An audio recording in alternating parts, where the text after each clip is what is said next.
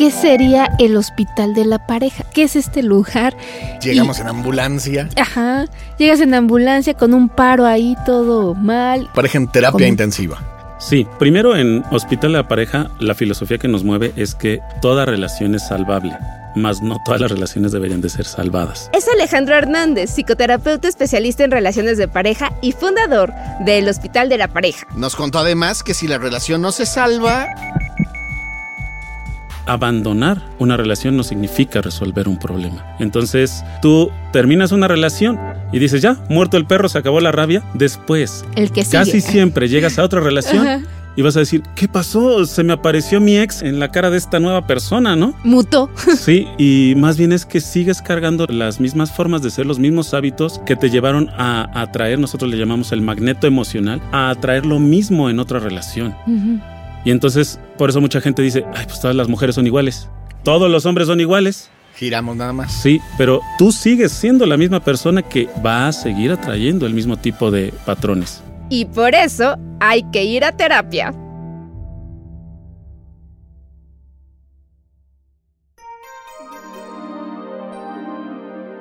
¿Por qué cuesta tanto trabajo mantener la armonía en algunas parejas? ¿Por qué las relaciones ya no tienen que ser para toda la vida? ¿En verdad se necesita que ambos miembros de una pareja vayan a terapia cuando las cosas andan mal? Aquí te vamos a contar sobre todo esto y más. Yo soy Otto del Pino. Y yo soy Javier Bravo. Bienvenidas y bienvenidos a Cabina Didi, en este episodio sobre cómo rescatar las relaciones de pareja. Comenzamos. Agarre su Kleenex.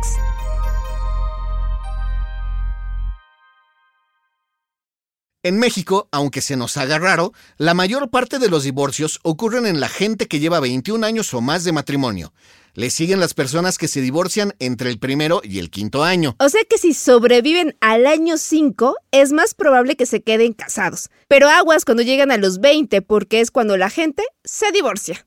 De hecho, son bastante los matrimonios que terminan en divorcio. Según el INEGI, en 2021 casi 30% de los matrimonios terminaron ante el juez. Eso quiere decir que uno de cada tres matrimonios acabó en divorcio es el doble de los divorcios que hubo 10 años antes, en 2011. Además, cada vez se casan menos. En el año 2000, el INEGI registró unos 700.000 matrimonios, pero 21 años después, en 2021, se redujeron a poco más de la mitad, unos 450.000 matrimonios. Es que antes todo el mundo estaba casado. En 1970, más de la mitad de la población estaba casada.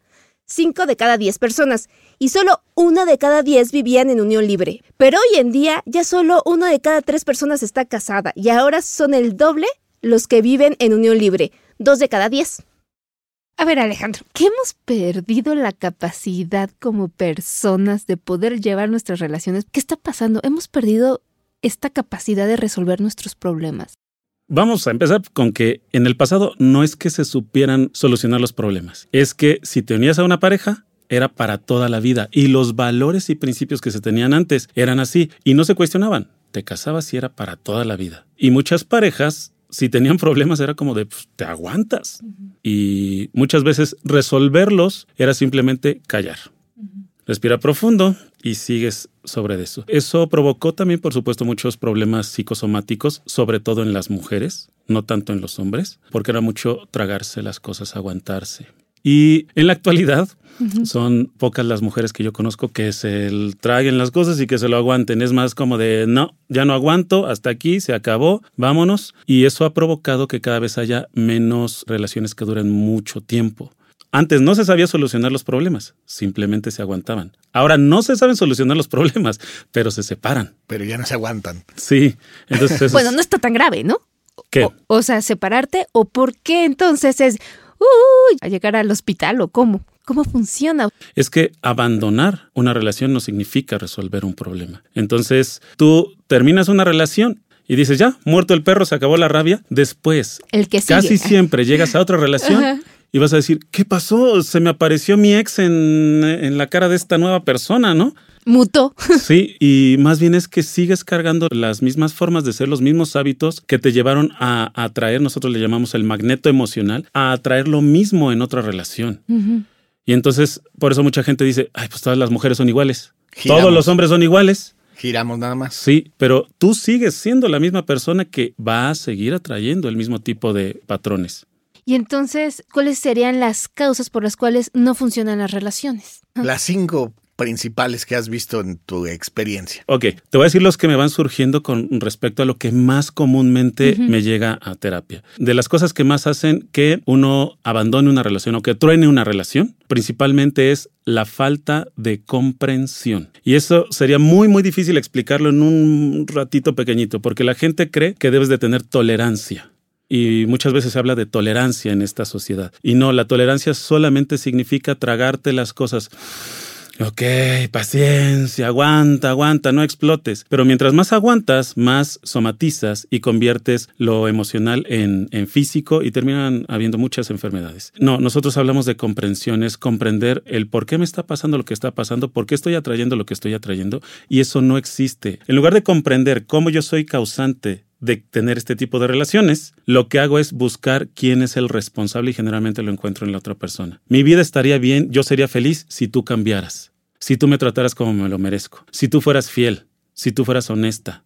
Y entonces yo soy el bueno de la, de la película. Entonces no hay una comprensión y por lo tanto no hay una conciencia de qué me llevó a este punto y qué puedo hacer para no volver a pasar por este punto en una nueva relación o incluso si yo quiero rescatar esta relación, ¿cómo le hago para no volver a caer en esto? Entonces ya estamos hablando de dos elementos, que sería comprensión y conciencia. Otro elemento que para mí es sumamente importante en, en una relación de pareja, para no abandonar o para no sabotearse o para que no termine esa relación, tiene que ver sobre todo con la parte donde conjuntas conciencia, comprensión y algo que nosotros le llamamos dignidad. La dignidad es uno de los pilares más importantes que te van a ayudar a salir de cualquier situación, sobre todo amorosa. Si no hay dignidad, aceptas obviamente tratos indignos, que incluso tú te habrías dicho, yo jamás voy a soportar algo así, jamás voy a vivir esto, a mí jamás me van a golpear, el primero que me levante o la primera que me levante la voz y terminas soportándolo y eso genera una incongruencia dentro de ti que disminuye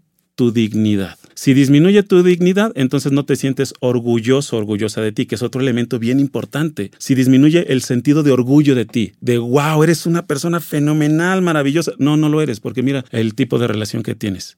Mira cómo te tratan, mira, mira cómo no estás logrando tener lo que quisieras en una relación. Eso disminuye tu dignidad y al disminuir tu dignidad, la autoestima baja. Y cuando yo tengo una autoestima baja, soy capaz de soportar muchas cosas que yo hubiera considerado no son lo que yo quiero en una relación. Incluso a cuántos de nosotros no les ha pasado que dices, es que yo no voy a vivir lo que vivieron mis padres, yo no voy a permitir lo que permitió mi mamá o mi papá. Y sorpresa, después estás exactamente repitiendo esos patrones, ya sea del lado de tu mamá o del lado de tu papá.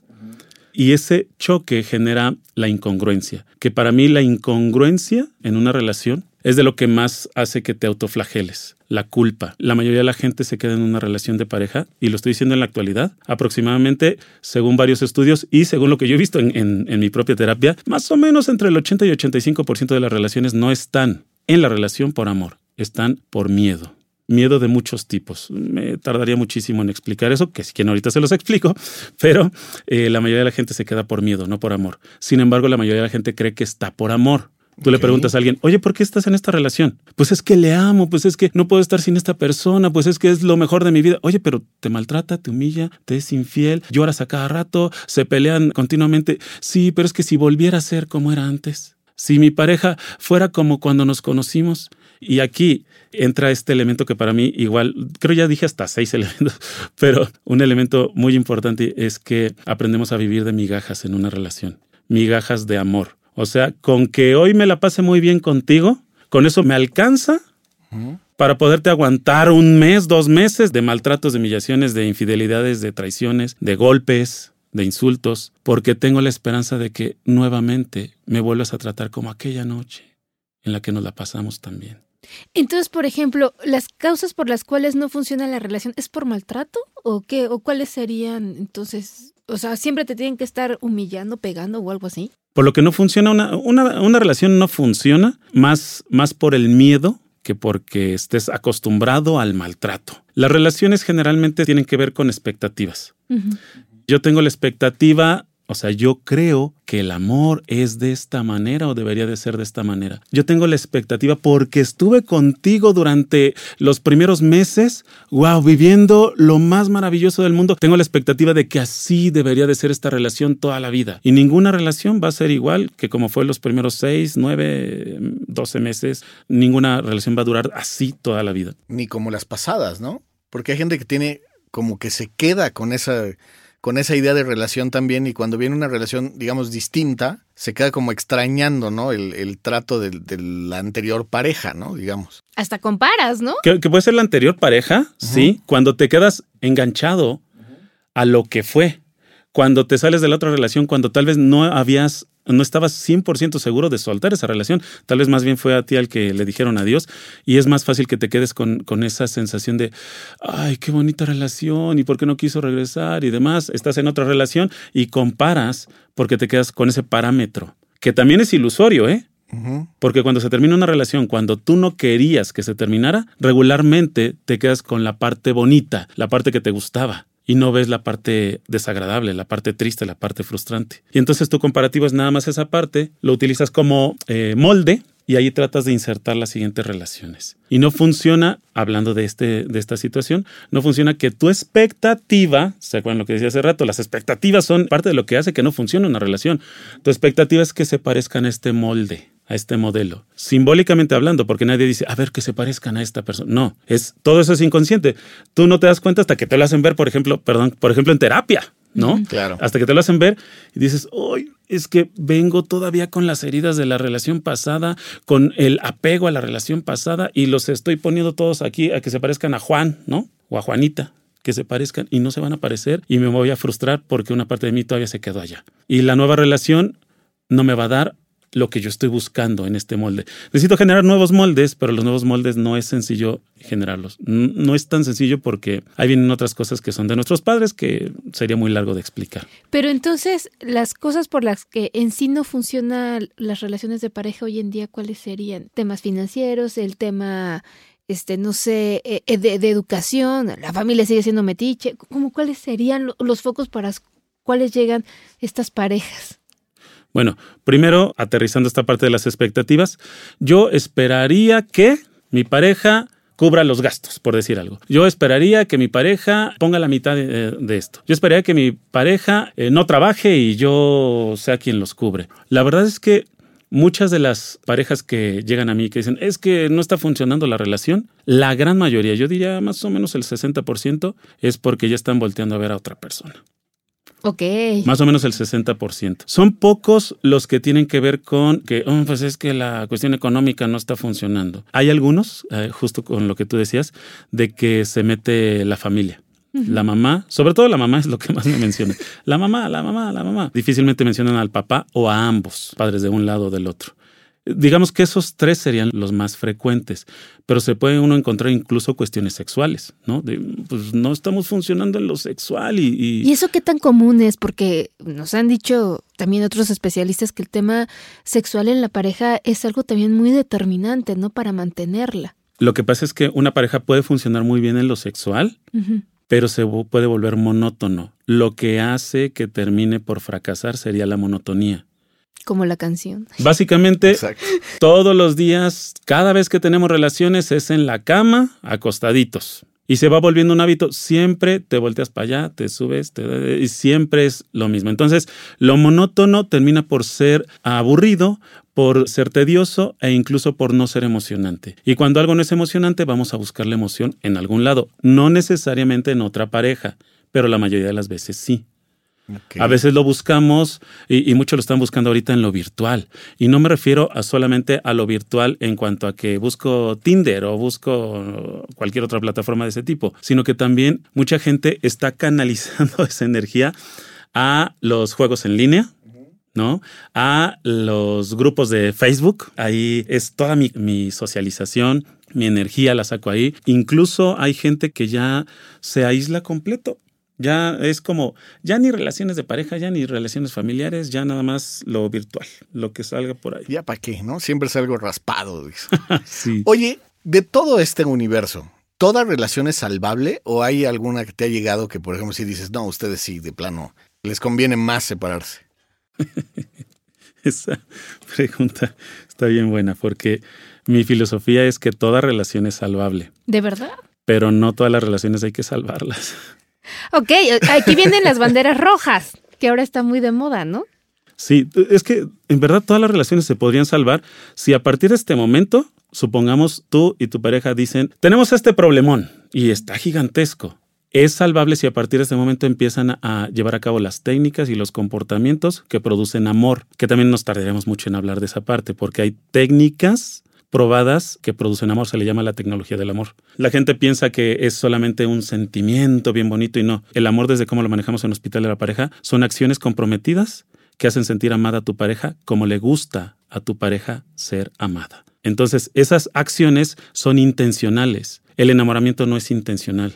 Estás embobado, fascinado por la otra persona, estás drogado. como ustedes saben. cerebral. Exactamente, a eso me refiero. Esas son las drogas, que te hacen ver algo que, que no es. Yo te veo perfecto, te veo perfecta, pero por estas drogas que se segregan en mí. Pero cuando ya no se segregan esas drogas, lo que queda es intencionalmente, ¿voy a hacer algo por ti y para ti o no? ¿O no me alcanza para eso? Y entonces, ahorita que tú ya lo mencionaste, ¿qué sería el hospital de la pareja? O sea, ¿qué hace la diferencia? ¿Qué es este lugar? Llegamos en ambulancia. Ajá, llegas en ambulancia con un paro ahí todo mal. ¿Qué va a ser la, diferencia con un terapeuta normal? La pareja en terapia intensiva. Sí, primero en Hospital de la Pareja, la filosofía que nos mueve es que, un poquito esto, toda relación es salvable mas no todas las relaciones deberían de ser salvadas. Lo segundo que nos mueve en Hospital de la Pareja es ayudar a toda la gente a aprender las herramientas necesarias para ser feliz en sus relaciones amorosas. Si yo sé utilizar una herramienta y no la quiero utilizar, ahí es totalmente mi responsabilidad. Pero si no tengo las herramientas eh, y no sé usarlas, no tengo, ¿cómo decirlo? No tengo eh, la forma de producir el resultado que yo quisiera. Y la mayoría de la gente no tiene las herramientas para producir el resultado que quisieran en una relación. Y entonces, por ejemplo, este, dices, no todas son salvables. Y estas, esta pareja que llega también está consciente de esa parte de, oigan, este, no van a salvarse. O sea, no va a salvarse la relación, pero o sea, es como separarse de una manera que no duela tanto? ¿O cómo es? Desde, la, desde el primer contacto conmigo, directamente conmigo, es la terapia no es para unirlos o para separarlos, es para que tomen mejores decisiones. Y en eso nos basamos. Las mejores decisiones cuáles van a ser, no lo sé, porque en cada individuo va a ser diferente, van a aprender las herramientas, van a ver cómo utilizarlas, pero el sentido más profundo de Hospital de la Pareja es que el amor de tu vida, o sea, la pareja de tu vida, así le decimos nosotros, la pareja de tu vida eres tú. Y si tú te tratas con el amor que quieres que te traten, entonces produces ese resultado a tu alrededor. Si tú no te tratas con ese amor y quieres que otra persona te lo dé, entra una especie como de ruido como de disincronía y, no lo logras, dices, pero si yo doy tanto amor, pero si entrego todo, pero si doy lealtad y demás, eso es lo que tú crees. Pero de fondo, a lo mejor eso que tú crees en realidad es que estás dándole a la otra persona, nosotros le llamamos endeudamiento emocional. Te doy tanto, tanto, tanto de mí, hasta me quito a mí para darte a ti, para que, no te vayas. Así es te dejo endeudado de tal manera que tú me lo tienes que regresar. Todo esto es simbólico y todo esto es inconsciente. Pero te doy tanto que siento que me debes y además te hago sentir que me debes. No, bueno, y aparte con intereses, ¿no? Se lo estás cobrando. Muchas veces sí, porque lo que yo te doy, yo considero que es sumamente valioso, pero tú lo vas a considerar igual. Lo más probable es que lo consideres diferente. Claro. No sé si más o menos. Generalmente menos, ¿eh? pero, por ejemplo, no sé, supongamos que Javier y yo fuéramos pareja y vamos con ustedes. ¿Cómo es una terapia? O sea, ¿qué, es una herramienta? En, terapia, en terapia de pareja. En el hospital. Ajá. Mira, exactamente no sé cuántas, pero son entre 200 y 300 herramientas que yo puedo ahorita más o menos pensar que puede haber para una relación. Ahora, ¿cuáles van a ser para tu relación? Lo vamos a ir sabiendo en el camino. Por ejemplo, vemos, vemos, tiene que ver con eso. Por ejemplo, hay gente que no sabe decirle a la otra persona sus emociones o sus sentimientos, porque tiene miedo, porque nunca lo aprendió, porque cuando era pequeño lo castigaron cuando lo quiso expresar. ¿Qué herramienta le enseñaríamos, por ejemplo? Algunas herramientas de asertividad, que en asertividad hay muchísimas. Pero asertividad es un es una temática que puede tener varias herramientas. ¿Para qué? Para que yo me atreva a decírtelo, para que te lo diga de una manera empática, de una manera en la cual pueda ser escuchado. Por ejemplo, una herramienta bien rapidísima que les voy a decir, que tiene que ver con, con empatía y con saber escuchar. Se llama el palo indio. Ay, caramba, ¿qué es? El palo indio no es el de lluvia, ¿no? El, no, el nombre completo es el palo indio que da derecho a hablar. Era algo que se utilizaba en las tribus eh, norteamericanas. Quien tenía ese palo era el único que podía hablar. Todos los demás tenían que estar callados, pero no es solo estar callados. La gente cree que sabe escuchar porque se queda callada y no es cierto. Acá nada más estás esperando tu turno para escupir el fuego. El Te quedas callado y a ver, espera. Escuchar para oír para contestar sí. en lugar de escuchar para entonces, comprender. ¿no? Entonces ese ejercicio trata de que quien tiene habla y cuando le pasa el palo indio a otra persona, esa persona no va a dar su punto de vista. Lo que va a decir es que entendió de lo que yo quise decir. O sea, es como parafrasear. Entender. no, no solo parafrasear, sino que verdaderamente yo, que acabo de hablar, sienta, yo sienta que tú me estás comprendiendo lo que quise decir. O que al menos te estás esforzando, ¿no? O que te estás esforzando. O sea, ¿hacen esa dinámica dentro de la terapia? Sí, en los casos en los que es necesario. Por ejemplo, hay gente que se interrumpe muchísimo. Ajá. Muchísimo, ¿no? No escuchan. Es que esto, no, no, no, pero tú esto, no, pero, a ver, esta botella. Esta va a simbolizar el palo indio. Quien lo tenga puede hablar. Entonces yo empiezo a hablar, tú escuchas, pero no para, para decir, no, no estoy de acuerdo, o no, lo que yo quiero decir esto. No es, lo que entendí que tú quisiste decir es esto. Esto, esto y esto. Que te sientes así y así, así. Que te gustaría que yo hiciera estas y estas y estas cosas. ¿Entendí bien? Me lo regresas ¿Y qué pasa ahí cuando la otra persona está diciendo, a ver, entendí esto, esto, ¿qué, qué le está generando ahí? ¿Qué está pasando ahí? Cuando la otra persona que me escuchó está diciendo, lo que yo entendí es esto, esto, esto, esto, esto, lo que está intentando la otra persona es ser empática, ponerse en los zapatos de la otra persona, sentir como siente el otro y se olvida de sí mismo en ese momento. O sea, tu cerebro empieza a hacer conciencia o sea, porque tal vez estaba siempre irritado, bloqueado, no sé, muchas cosas. E, es que la mayoría de las personas ya están como enemigos, como de, no, este es mi punto de vista, no, y ese es su punto, está mal, el verdadero punto de vista es este. Es estar en dos mundos diferentes y decir, es que la vida es así, desde mi mundo. Y la otra persona que tiene otro mundo dice, no, la vida es así. Y tú no lo comprendes porque nada más ves tu mundo. Y este ejercicio trata de crear un puente. Te vas al mundo de la otra persona y dices, ah, carajo. Ah, con razón lo ve como lo ve. Porque desde este mundo, pues sí es cierto, las cosas son así. Y hay gente que dice, vengo a esta terapia porque mi pareja quiso que viniera. Pero quien tiene que cambiar es él o ella. Quien está loco es él o ella. Si cambia esta persona, no vamos a tener ningún problema. O incluso la persona dice, pues si no estamos tan mal. Mis papás estaban peor. O al revés, ¿no? Yo soy el que se quiere ir, este no me deja irme, ¿no? Tú ayudas en este ese proceso porque puede pasar, ¿no? Sí, de hecho ahorita tengo parejas en las que estamos en ese proceso. Pero es, ¿de qué se trata? ¿De dejarse que no te duela tanto o de qué es? Porque digo, también se vale separarse, ¿no? Es como una especie de proceso de duelo. Claro de asimilación que algo necesita morir para que algo nuevo nazca. Y que el hecho de que algo muera no significa que no hay la oportunidad de que algo nuevo crezca en ti y que no se termina la vida y que es una nueva oportunidad. Eso cuesta mucho trabajo asimilarlo, sobre todo mientras más dependencia emocional haya. Claro, porque aquí hay un, el que se quiere ir como sea, él ya tiene enfocado para dónde y qué quiere. Ya tomó la decisión. Ajá, claro amolado el que se queda, porque ese tal vez sabía que o ya se la solía, pero pues, duele, ¿no? O sea, no somos de palo. Más, ¿no? El que se queda sufre más. Entonces tú ahí vas ayudando para que se vaya el que se vaya bien y el que se quede, se quede sobrellevando, flotando el dolor.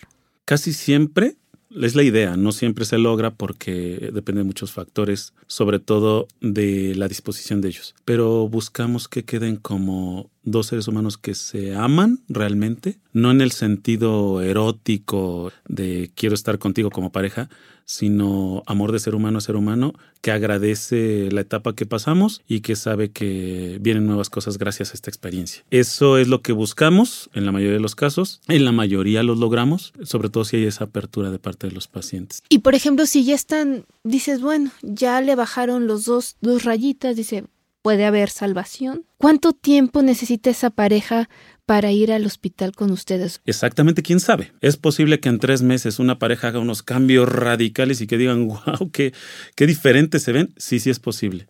¿Hay parejas que se van a llevar dos años para lograr ese mismo resultado? Sí, también. Pero va a depender mucho del compromiso y de la verdadera disciplina. ¿Cuánto tiempo te vas a llevar en tener el cuerpo que quieres si vas al gimnasio? ¿Quién sabe? Va a depender de factores de compromiso, disciplina y otros que tengan que ver contigo y con el lugar y con el entrenador. En México la proporción de divorcios por matrimonio se ha ido emparejando. En 2021 hubo 33 divorcios por cada 100 matrimonios, según el INEGI. De hecho, los divorcios se duplicaron en 10 años, porque en 2011 eran 16 los divorcios por cada 100 matrimonios. Y si nos vamos todavía más atrás, en 1985 eran solo 8 por cada 100. Eran raros los divorcios en aquel entonces. Y muchas veces las personas culpan a sus parejas. Es que ella o él es tóxico o tóxica. ¿Qué es una pareja tóxica? Sí, porque digo, es que están yendo los dos y la otra es bien metiche, o el otro es bien celoso, o el otro no me deja, o el otro, o sea, mil cosas. ¿Es tóxica la persona o es tóxica la relación? Más bien. Todos tenemos formas de relacionarnos. Las formas de relacionarnos pueden ser destructivas, que sería tóxico. ¿Sale? Antes usábamos mucho ese término de destructivo, destructivo. Y ahorita lo tóxico, todo el mundo lo entiende, aunque no lo podamos a veces definir. Pero entonces, Igual, son estrategias. Por ejemplo, ¿qué es más funcional para tu tranquilidad? Para tu tranquilidad. Ver si tu pareja está en línea o no ver si tu pareja está en línea y ponerte a hacer cualquier otra cosa. Ay, pero te da tentación. Pero te da tentación, así es. Y mientras más tentación, es como decir... Una droga. Y se te hace más intenso. ¿Qué es mejor para que bajes de peso? ¿Comerte un pastelito o no comértelo? Es obvio, ¿verdad? Pero se antoja. Y entonces en el antojo caes en eso y después dices, ay, no debí de haberlo hecho. Me fue mal. Mi pareja me dijo esto, me insultó, me dijo que ya no quiere estar conmigo, si yo no le hubiera reclamado y ahora... Y, entonces nos damos cuenta de que hay cosas que son para nuestro beneficio y para nuestro perjuicio, pero aún así son muy adictivas las estrategias tóxicas, vamos a llamarle así.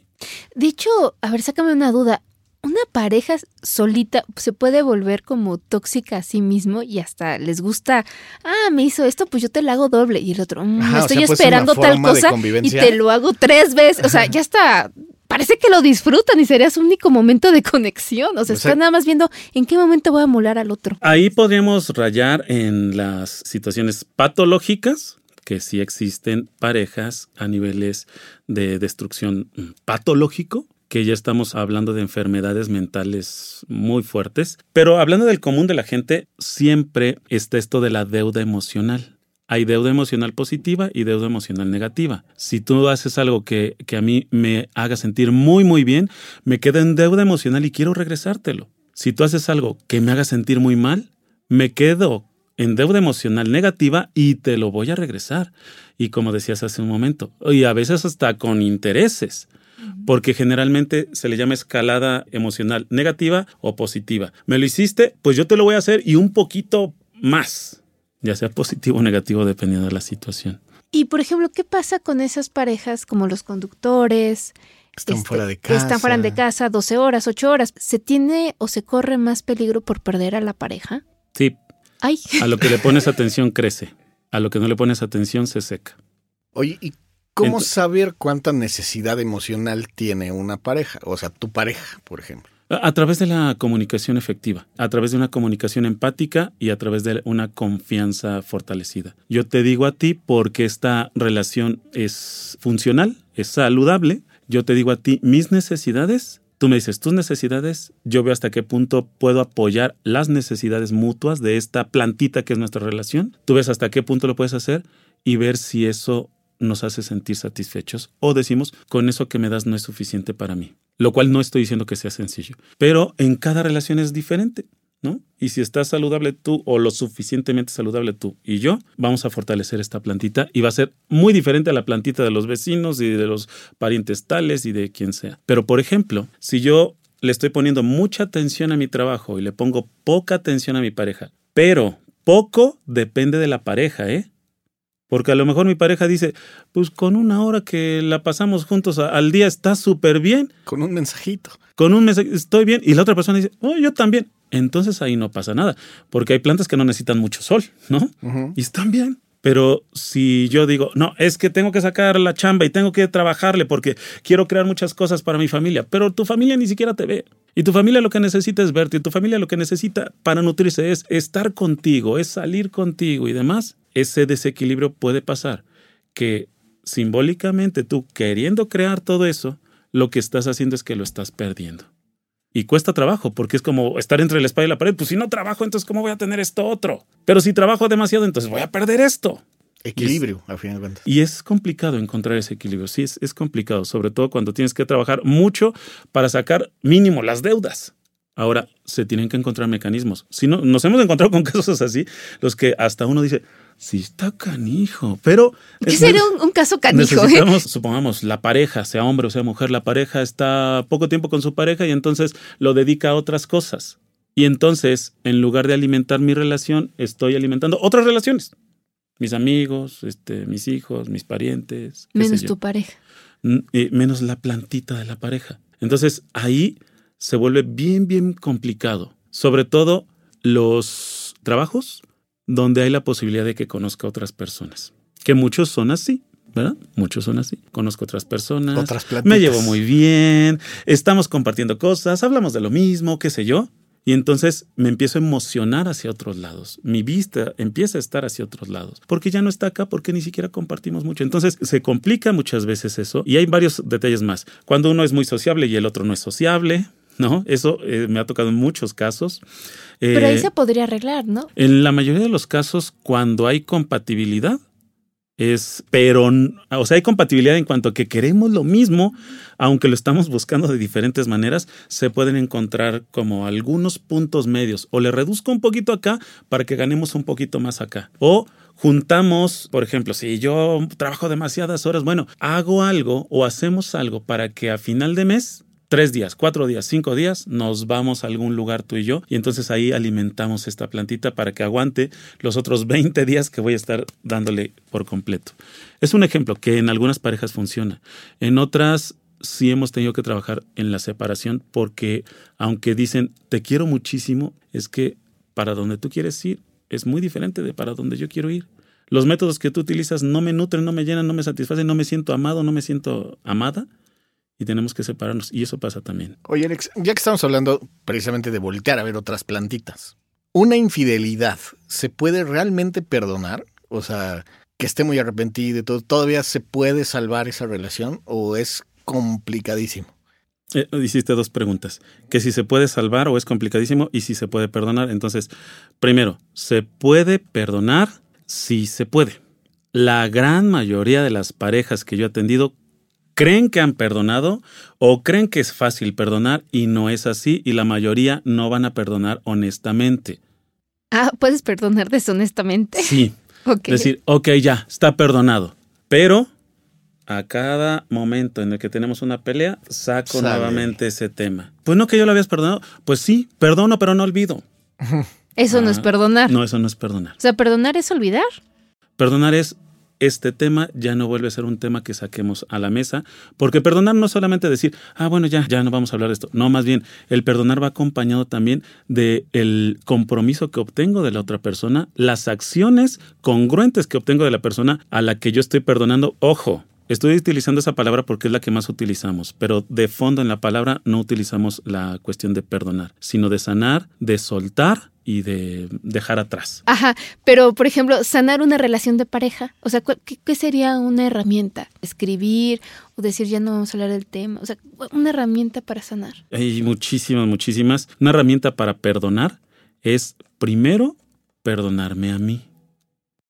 Pero si no tuve nada que ver, ay, tú me, tú me engañaste, Sí, ¿por qué me voy a perdonar? sí. Es que, digo, sería muy, muy complicado explicar en poquitos minutos, pero la mayoría de las personas están en una situación de pareja donde dicen, "Eh, es que mi pareja me hizo y no le puedo perdonar. Y cuando te vas de fondo, de fondo, de fondo, hay una especie como de, es que a mí no me perdono el haber aguantado esto, el haber soportado esto, el haber dado todo esto que di a cambio de poco. Y entonces me siento mal conmigo mismo, me siento humillado por mí mismo, me siento pisoteado, me siento, ¿se acuerdan la palabra que les dije que era muy Dignidad. Dignidad, exacto. Me siento indigno o indigna pero no, no indigno o indigna de ti, sino de mí mismo. O sea, de tus expectativas como persona. Exactamente. Volvemos al tema de las expectativas.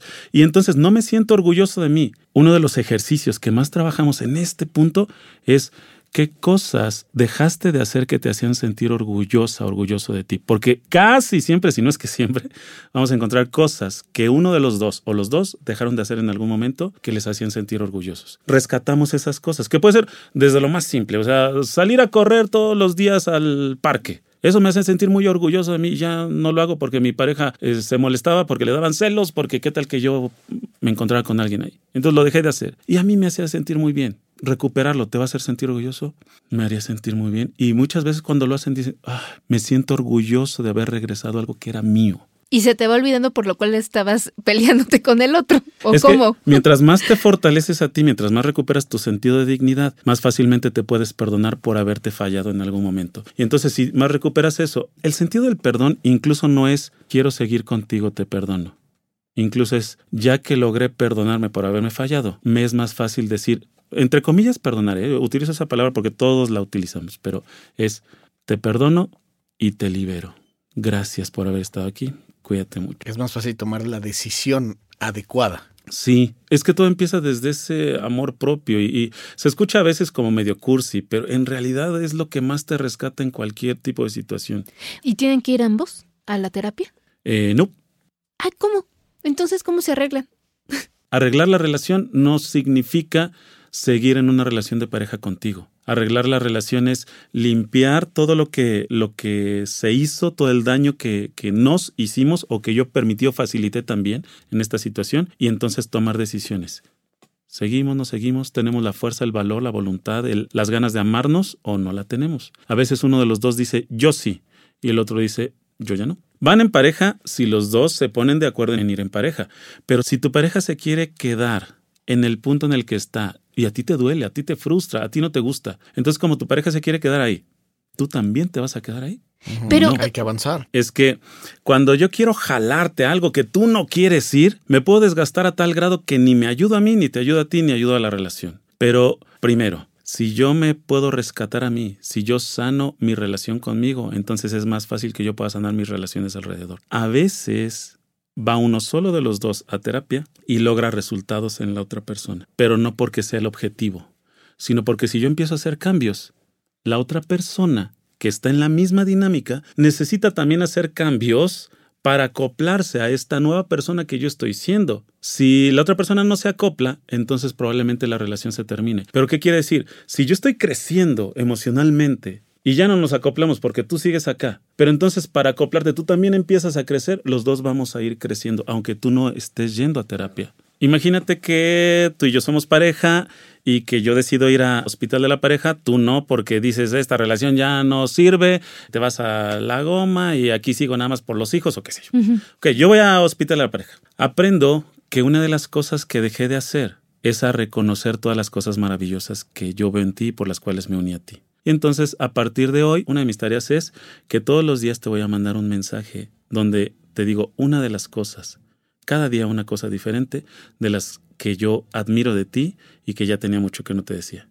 Ay, eso, Eso va a descontrolar, ¿no? A la otra pareja. Exactamente, la otra persona se va a sacar de onda. En la mayoría de los casos, ese sacarse de onda va a ser algo agradable que no van a saber cómo manejar, pero que no los va a hacer enojar. En algunos casos, cuando ya está muy mal la cosa, pueden llegar a decir, ¿y ahora qué quiere? ¿Ahora qué va a querer? Me está manipulando. Sí, sí, puede pasar.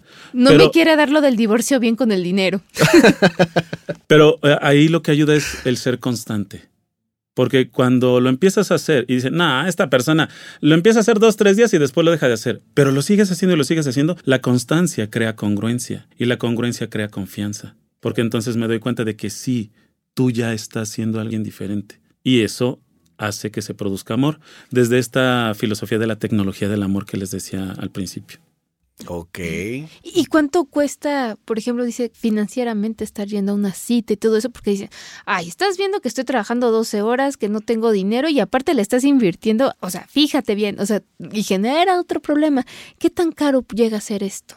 es mucho más caro no ir, mucho más caras las consecuencias de no hacerlo. Yo lo viví hace 17 años, yo hubiera estado dispuesto a dar todo lo que me pidieran con tal de recuperar la relación de pareja que perdí hace 17 años. Lo que fuera, lo que me pidieran. Hubiera vendido mi casa con tal de recuperar esa relación de pareja, pero ya no fue posible. Ahora, Yéndonos ya a la cuestión de, costos. En el Hospital de la Pareja tenemos tanto terapeutas recién egresados que cobran una cantidad pequeña, como yéndonos al costo más alto que sería el mío, que tengo 17 años en esto. Mi costo, digamos, generalmente es de 1.050 pesos la sesión de una hora. Ese es mi costo común. Y tengo terapeutas recién egresados que yo los estoy supervisando, que pueden cobrarte 200, 250 pesos la sesión de una hora.